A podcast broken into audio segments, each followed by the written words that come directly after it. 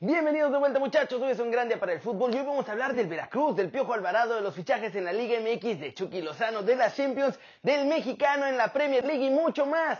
Como ya lo saben, en las tasas internacionales, así que intro papá.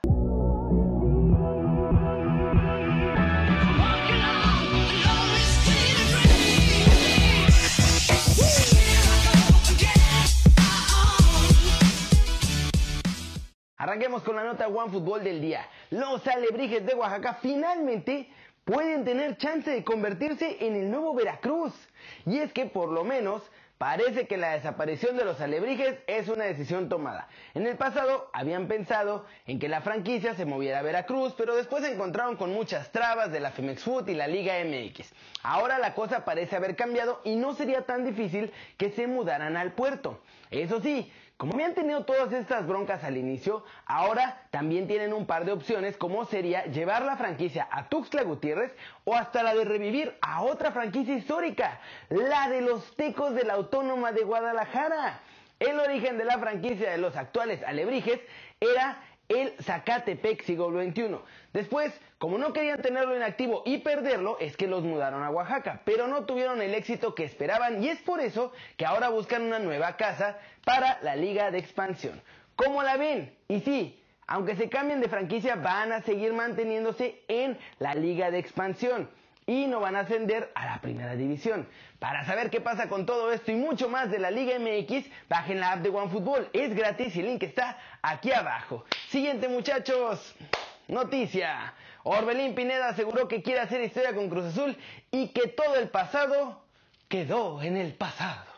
Eh, por lo tanto, nosotros sabemos que la moneda está en el aire, todavía no, no tenemos nada resuelto. Faltan 95 minutos que debemos aprovechar y concentrado a lo, a lo máximo. Eh, sabemos de, lo que ha pasado con, la institución, con el club. Eh, eso es pasado. Nosotros estamos tratando de, poner una nueva historia y poder ahora sí que dejar en lo más alto, ¿no? Cruz Azul, a todos mis compañeros que quieren quedar en la historia de esta institución, más que nada.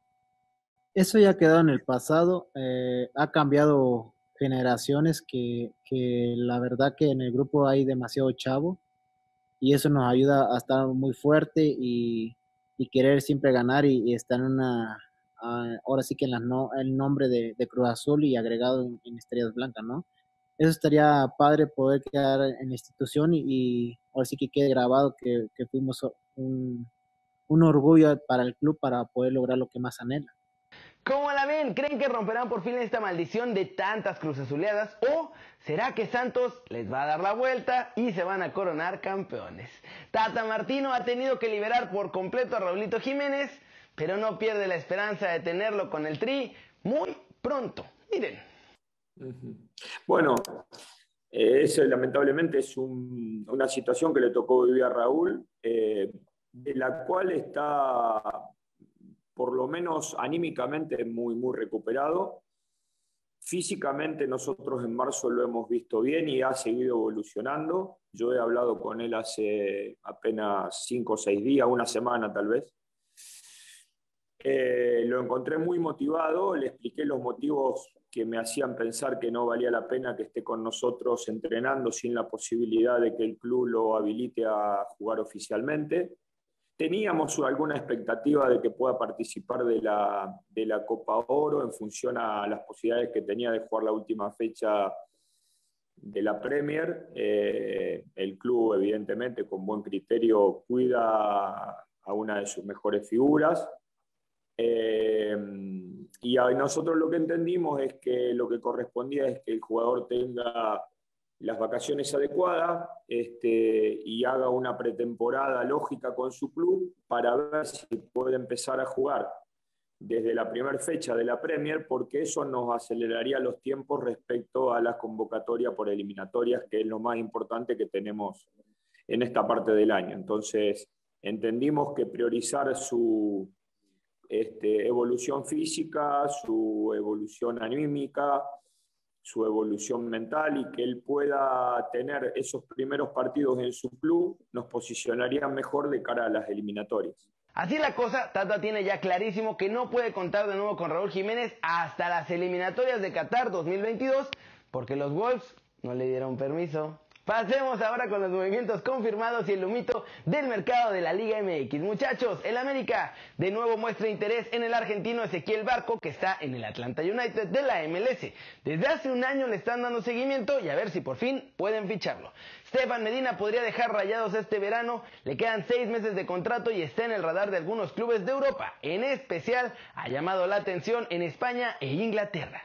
Los deseos de Boca Juniors por hacerse con Roger Martínez van en aumento, quieren aprovechar el escandalazo y pusieron 6 millones de dólares por el 60% del pase del colombiano para que esté con ellos el próximo torneo. Alonso Escobosa está en la rampa de salida también, se va a ir del América, ya está en negociaciones con el Querétaro y lo van a usar como moneda de cambio para bajarle el costo al fichaje de Madrigal. Ante la inminente salida de Ormedeus, muchachos, que va a dejar al Puebla, la directiva de la franja ya está buscando a su relevo. Y el primero en la lista es Fernando Aristeguieta, actualmente jugador del Mazatlán. Es oficial, Jairo Moreno deja León, llega a los Tuzos del Pachuca de cara a la apertura 2021. Y ojo, que esto puede ser la salida de Erika Aguirre, quizá a Europa. Así las cosas con los movimientos de fichajes en la liga de todos nosotros muchachos y además tras la final obviamente van a empezar a salir todas las noticias de Santos y Cruz Azul, ¿eh? Agárrense. Mientras tanto, vámonos, vámonos con el resumen de los mexicanos en el extranjero logrando todo. En Italia las noticias siguen mejorando para Chucky Lozano. Ya sabemos que Napoli tiene nuevo DT. Luciano Spalletti tomará las riendas del club italiano después de que Gennaro Gattuso terminó su contrato. Este nuevo entrenador basa siempre sus formaciones en los extremos. Le encantan los extremos como Chucky. Habitualmente juega 4-3-3 o 4-2-3-1. Y durante su etapa con la Roma o con el Inter siempre tenía dos cosas que nunca movía. Su línea de 4 bien paradita atrás y una línea de 3 ofensiva con dos extremos bien pegados a la banda. Podría ser el tridente ofensivo o tres jugadores detrás del 9 de referencia. La posible alineación de Spalletti con el Napoli podría ser la siguiente. Merete en la portería, Di Lorenzo, Manolas, Culibali y Gizaga en la defensa. Contenciones Fabián Ruiz y Bakayoko. Volantes Lozano, Zielinski e Insigne. Y de delantero, de 9 de referencia, Víctor Osimen. En Inglaterra también es oficial, tenemos a otro mexicano más en la Premier League y se puede decir que gracias a su trabajo es que su equipo logró ascender y se trata de Bernardo Cueva, que era el coordinador de inteligencia deportiva de Chivas. Ascendió hoy con el Brentford a la máxima categoría del fútbol inglés. Le ganaron 2 a 0 al Swansea City en este duelo por el ascenso. Estaban en la Championship. Y Cueva es el estadístico táctico en el Brentford.